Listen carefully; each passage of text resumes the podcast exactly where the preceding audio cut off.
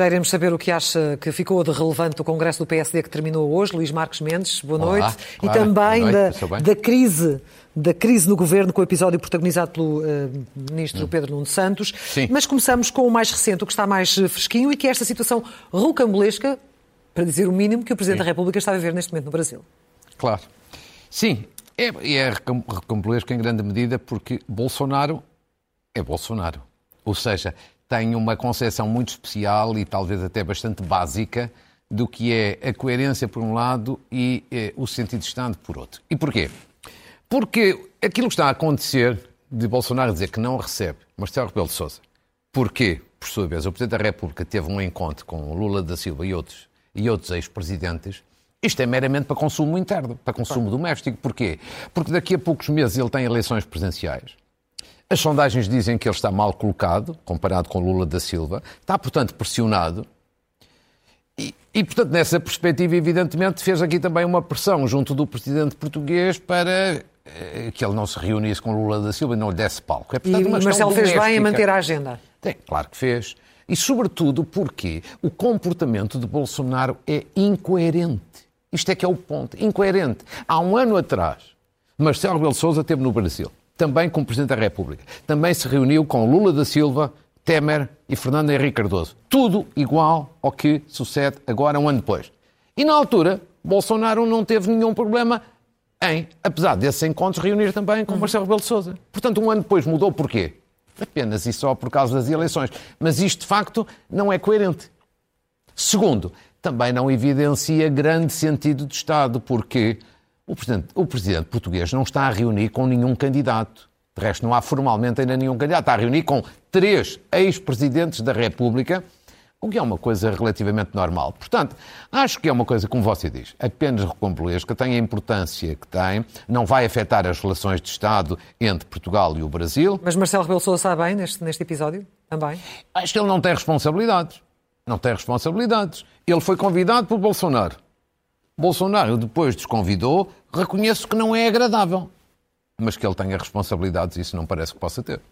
Agora falando de responsabilidades, Sim. vamos ao episódio da semana, aquele que, que nos, prende, que nos deixou todos perplexos eh, a cada minuto Sim. do que ia acontecendo, esperando uma coisa e acontecendo outra. E, e deixa-me começar por perguntar, sendo o ministro Pedro Nuno Santos, e estamos obviamente a falar desta, da, da questão da- do anúncio para o novo aeroporto, para o futuro novo Sim. aeroporto de Lisboa, sendo um ministro, um ministro experiente, um ministro que não é ingênuo, será que ele não, não percebeu exatamente o que é que ia acontecer? Ingênuo acho que ele não é, mas às vezes é demasiado impulsivo e até talvez um bocadinho imaturo. E eu acho que já lá vamos, isto talvez explique muito daquilo que aconteceu. Como é que olha para o episódio todo? Acho, olho para o episódio desta maneira. Isto é um episódio invulgar. Eu nunca vi em Portugal, que me recordo, um ministro na praça pública a desmentir, a desautorizar a ordem, a orientação de um primeiro-ministro. Eu nunca vi. Acho que isto não é bonito, acho que até é um bocadinho feio e, sobretudo, é grave. E perante aquilo que aconteceu, eu acho que só havia uma saída correta e digna, que era Pedro Nuno Santos sair do governo. Ou por sua iniciativa, pedia desculpa e saía, ou então por decisão do Primeiro-Ministro. E, portanto, como isso não aconteceu, eu acho que ambos estiveram mal. Um, claro, o Ministro, bem pior do que o Primeiro-Ministro. Ou seja, não fizeram aquilo que devia ter sido feito. E, e a grande questão aqui é o seguinte: e porquê que eles não fizeram? E eu acho que também é uma razão semelhante, transversal aos dois. Eu acho que nenhum saiu, nem outro determinou a saída dele por calculismo e por medo. No caso de Pedro Nuno Santos, o que é que ele teve medo?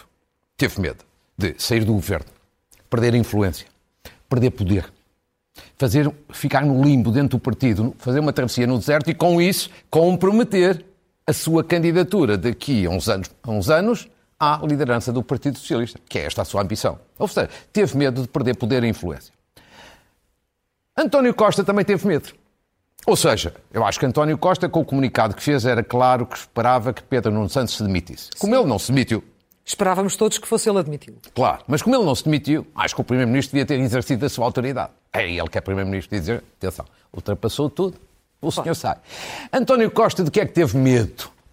Eu acho que ele teve medo que Pedro Nuno Santos, saindo do governo, ficasse dentro do PS, a minar o governo, a ser seu adversário interno, e portanto António Costa tinha um adversário externo, o líder da oposição, que é o líder do PSD, e tinha depois um adversário interno ali a desgastar o governo. E evidentemente que tudo o que é um adversário interno desgasta mais que um adversário externo. E depois estamos nós a foi...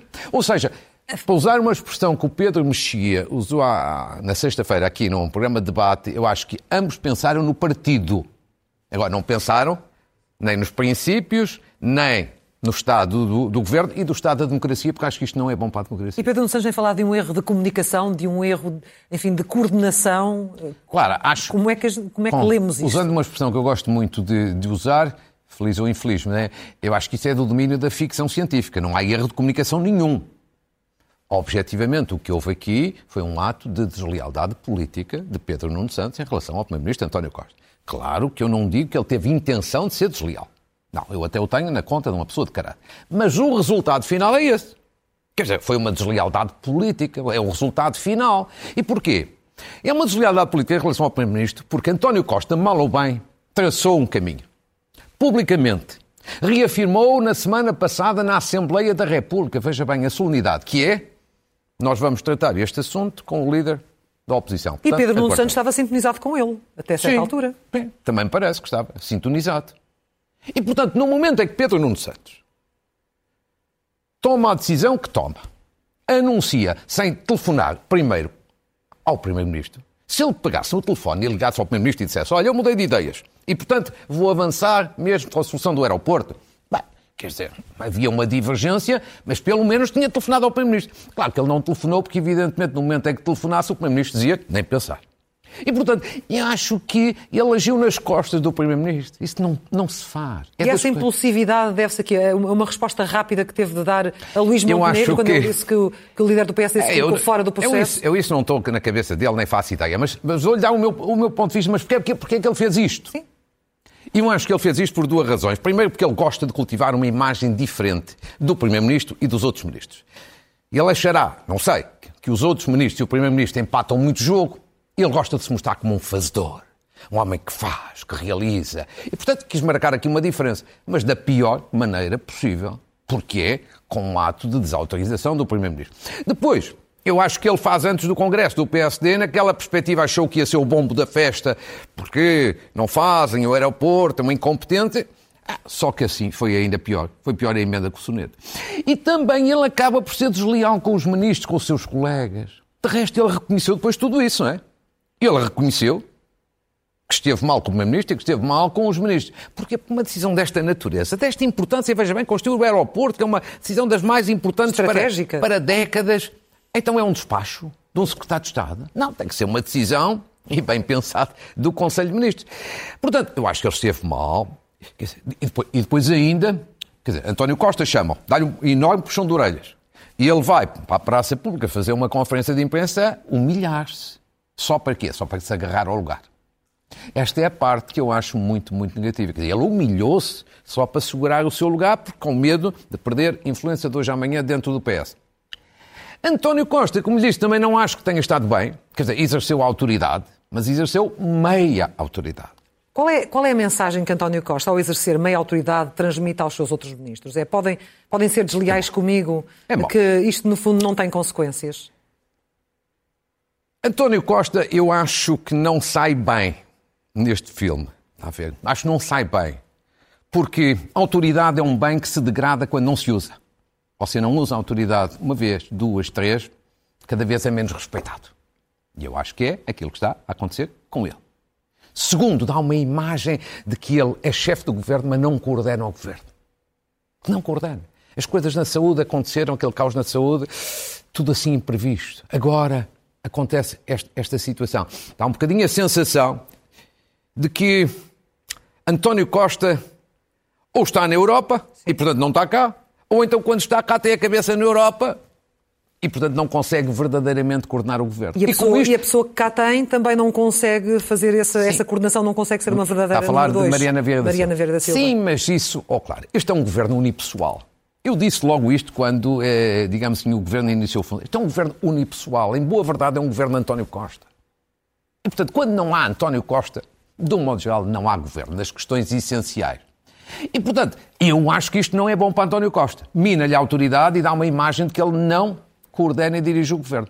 E para Pedro Nuno Santos, vou-lhe dizer que também não é. Isto é péssimo. Péssimo, péssimo, péssimo. Para ele, para, para Pedro Nuno Santos. Porque Pedro Nuno Santos andou nestes últimos anos na governação a criar uma imagem de Estado. Para deitar por terra aquela imagem que tinha de há uns anos atrás, recorda-se? Não foi terrível, um bocadinho do governo. Exatamente. É? Ele andou a cultivar uma imagem de Estado. De homem sereno, tranquilo, determinado, que fazia coisas, que resolvia problemas difíceis. Que é, portanto, que era ponderado e, e, e muito determinado. De repente, a imagem que passa, novamente, é de uma pessoa impulsiva, impetuosa, até algo imaturo. Ora, isto não é bom para quem quer ser líder do PS. Eu acho que nada disto é bom. Numa palavra, Pedro Nuno Santos devia ter saído. Acho que ele teve o um comportamento, de facto, eh, muito, muito mau neste, neste contexto. E acho que também não é nada bom para António Costa. De que forma é que tudo isto condiciona o governo de Aravante? Condiciona naquela perspectiva que você acabou de dizer há instantes. Você fez a pergunta implicitamente deu a resposta. Todos os outros ministros olham para o Primeiro-Ministro e dizem se ele não exerce a autoridade, vivemos um bocadinho aqui, em mais ou menos, não direi em autogestão, mas aqui um bocadinho em roda livre. Claro que os ministros têm que terem atenção. António Costa fez isto porque era Pedro Nuno Santos. Ou seja, não o demitiu porque era Pedro Nuno Santos. Tem peso grande na estrutura do PS. Se for um outro ministro que não tenha assim peso. Pode-lhe acontecer o que aconteceu há uns anos atrás a João Soares, que esse então foi substituído eh, porque o peso político era diferente. Portanto, são dois pesos e duas medidas. Mas por menos ele já admitiu ministros. Por menos ele já admitiu Sim. ministros. Bom, independentemente desta questão política, o país precisa de facto ter eh, um novo aeroporto. As pessoas precisam de perceber Sim. Eh, se Alcochete é ou não parte da, da equação ou uh, o que é que vai avançar, quando é que vai avançar, em que claro, estamos. Essa é a questão de fundo. Há aqui a questão política, é o que vimos. Pois há a questão de fundo, que foi menos falada, menos discutida. E a questão de fundo, do meu ponto de vista, é esta. Há já não falo, evidentemente, que há anos já devia estar decidido o aeroporto, mas isso há vários governos, vários partidos que têm culpas, não é apenas o PS. Mas, sobretudo, nesta decisão que agora foi revogada, a tal decisão de Pedro Nuno Santos, eu acho que há duas coisas que eram profundamente lamentáveis. Uma é que eu acho que aquela decisão que foi anunciada, ou seja, Montijo, mas depois acaba a Portela e depois vem Alcochete mais tarde, em 2036, eu acho que isso era puro taticismo político.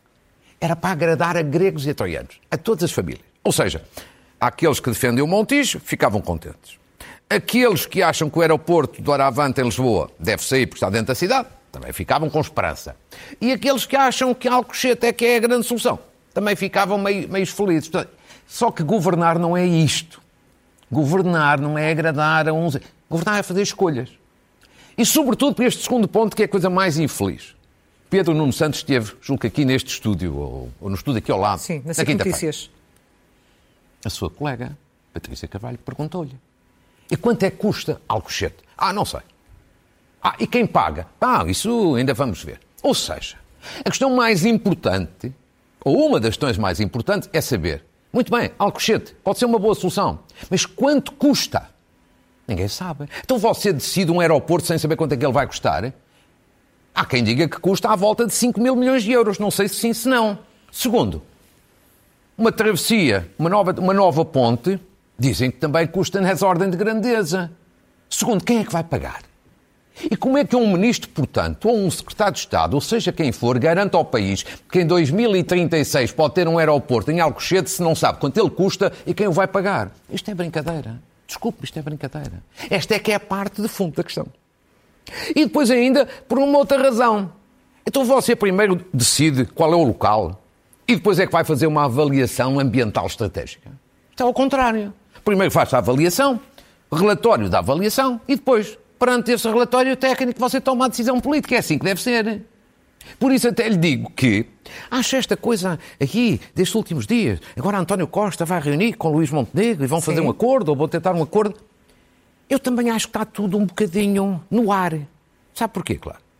Porque neste momento não há nada para fazer acordo.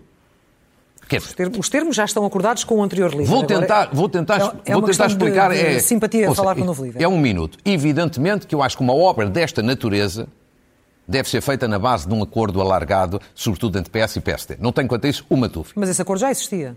Certo. Mas existia para quê?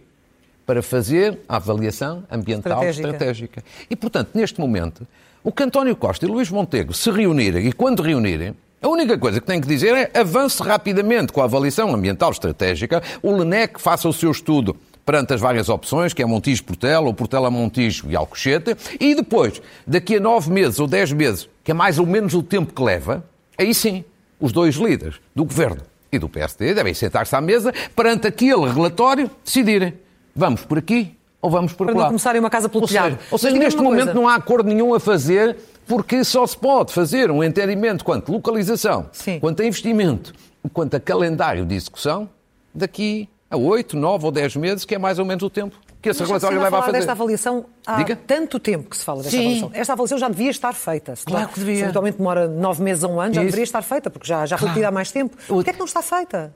Não está feita porque, porque, não está feita, porque devia ter sido feita. De, de, Deixe-me só dizer que eu já disse aqui uma Mas vez. Mas que este aeroporto é tão urgente, tão urgente e as coisas não se fazem por Clara, esta decisão de fazer uma avaliação ambiental estratégica está mais ou menos tomada pelo Governo desde o início de 2020.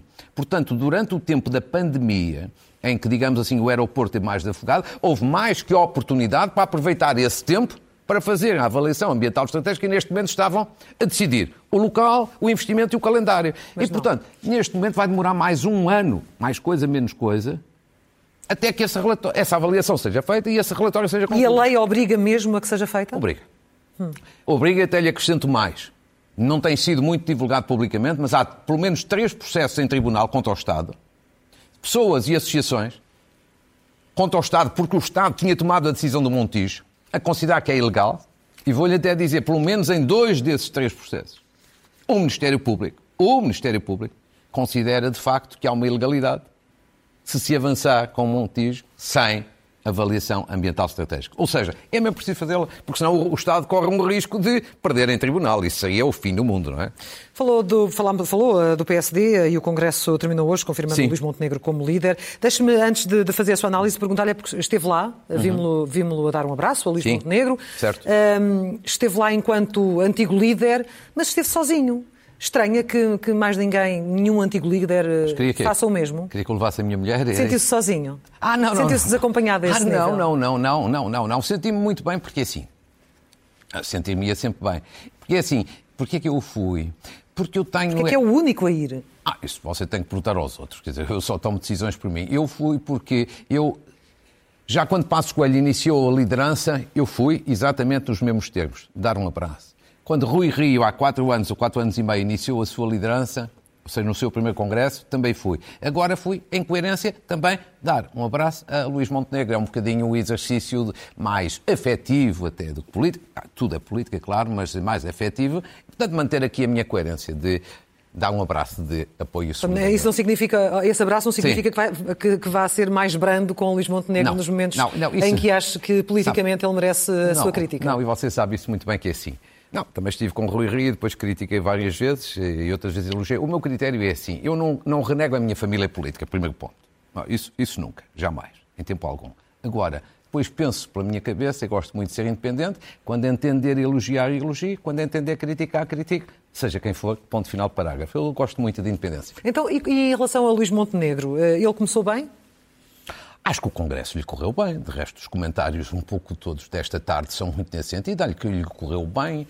E o que é que é correr bem? Correu-lhe bem porque, em grande medida, na política, há uma coisa que é muito importante, que é a surpresa. Surpreender.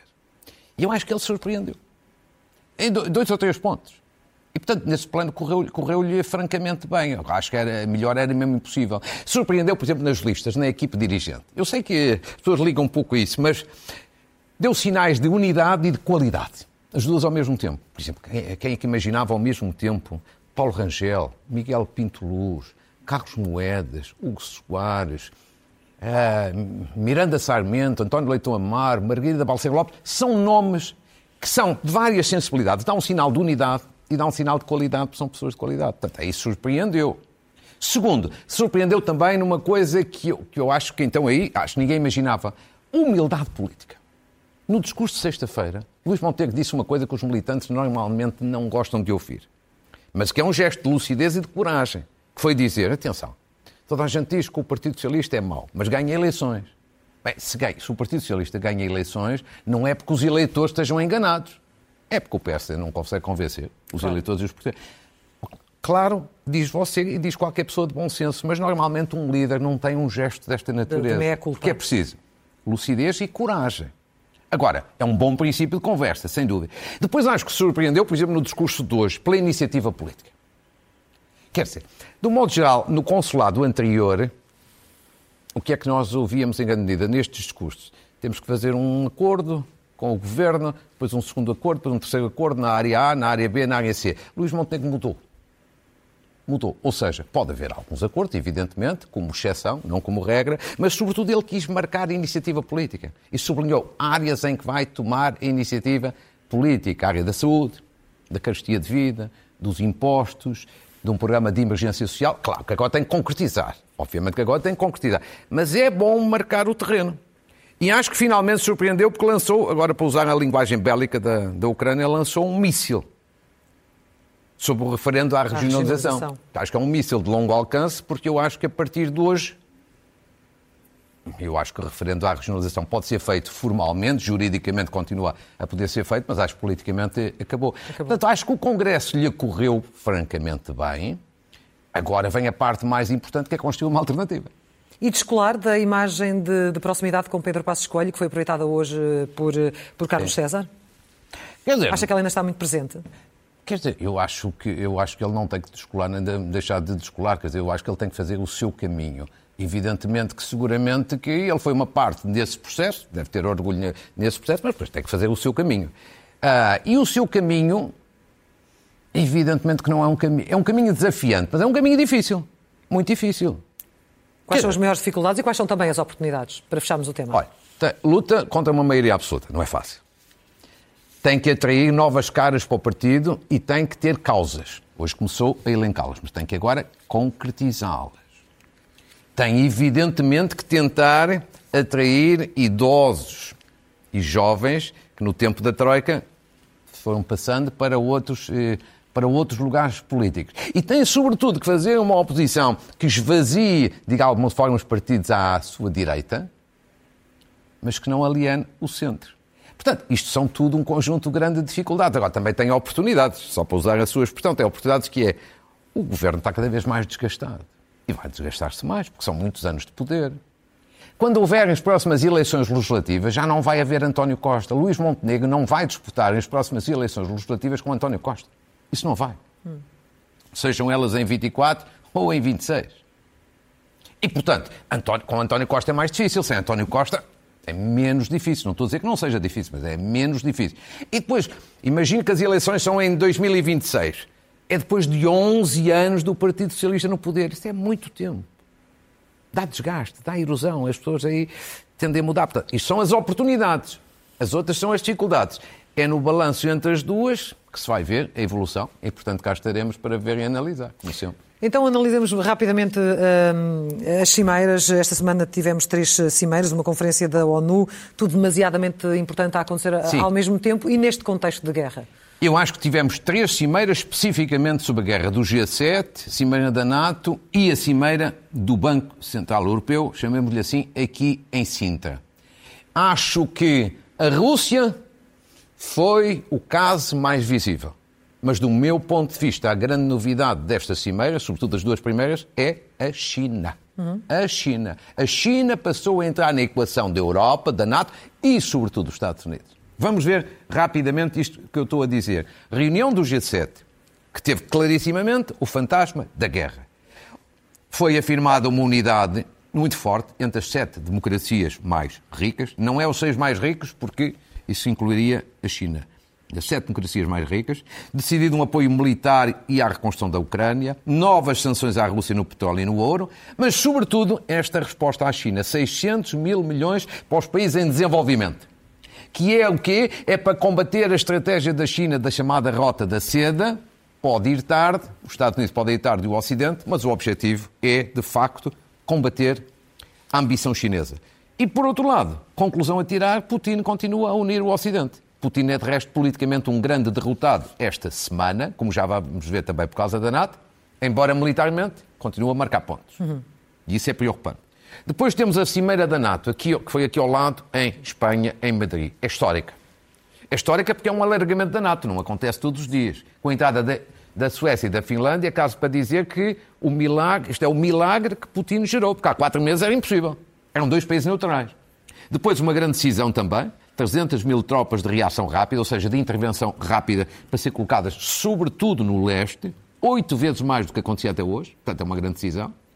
Rússia passa a ser considerada no conceito estratégico a ameaça principal, há anos era visto como parceira, mas eu acho que aqui não está a grande novidade. A grande novidade, uma vez mais, está a seguir. A China, a China passou a ser visto no conceito estratégico da NATO como um sério problema. Esta é que é a grande novidade.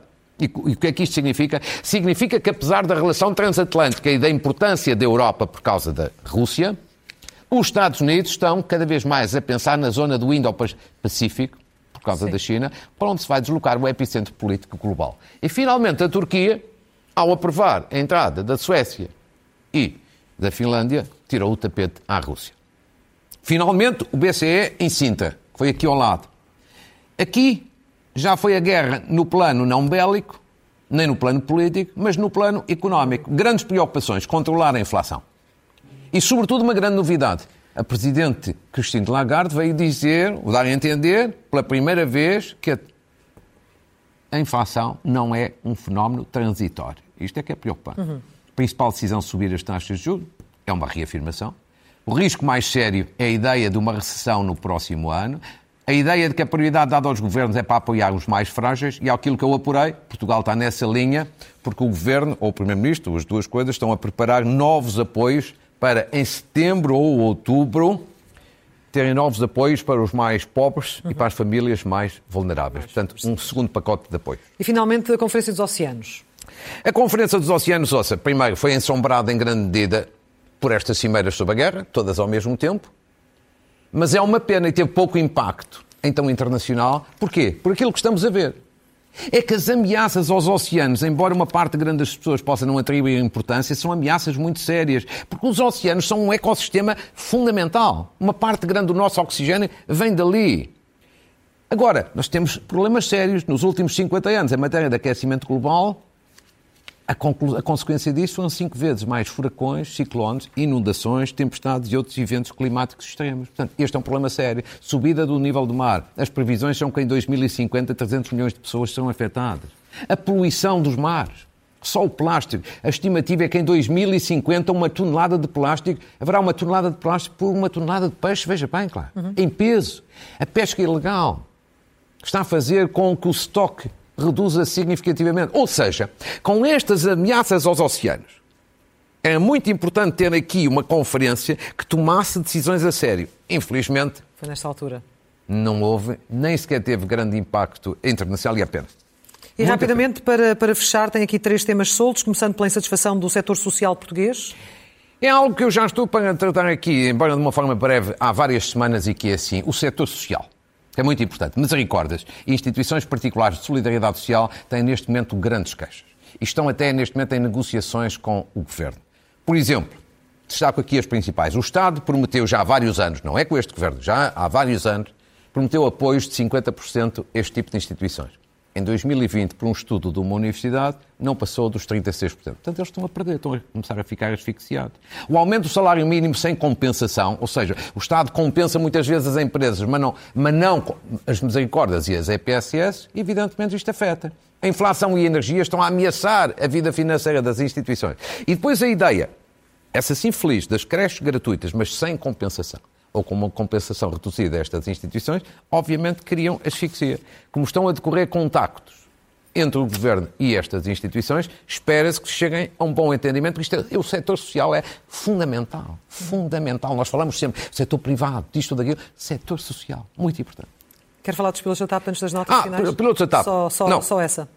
Na semana passada questão. eu critiquei aqui a hipótese de uma greve de pilotos da TAP dizendo que se ela avançasse seria imoral e impopular. Neste momento, como os pilotos decidiram, e eu acho que bem, não fazer greve, eu tenho que os elogiar. Bom senso, maturidade, sentido de responsabilidade, muito bem, merecem um cumprimento.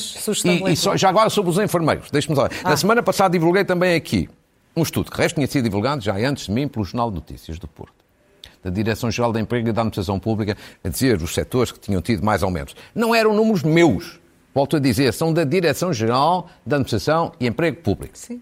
A bastonária dos enfermeiros telefonou-me corretamente, dizendo-me que tem uma ideia de que os valores não correspondem à verdade, os valores dessa Direção-Geral. Mandou-me até uns dados que já em tempos o polígrafo tinha feito um estudo sobre o sentido e, portanto, fica aqui este registro. E eu acrescentava o seguinte: era bom que discutissem isso com a Direção-Geral, que é um Departamento do Estado, para chegar a uma conclusão, para ver quem é que está certo ou quem é que está errado e se repor ou não a verdade. Notas finais.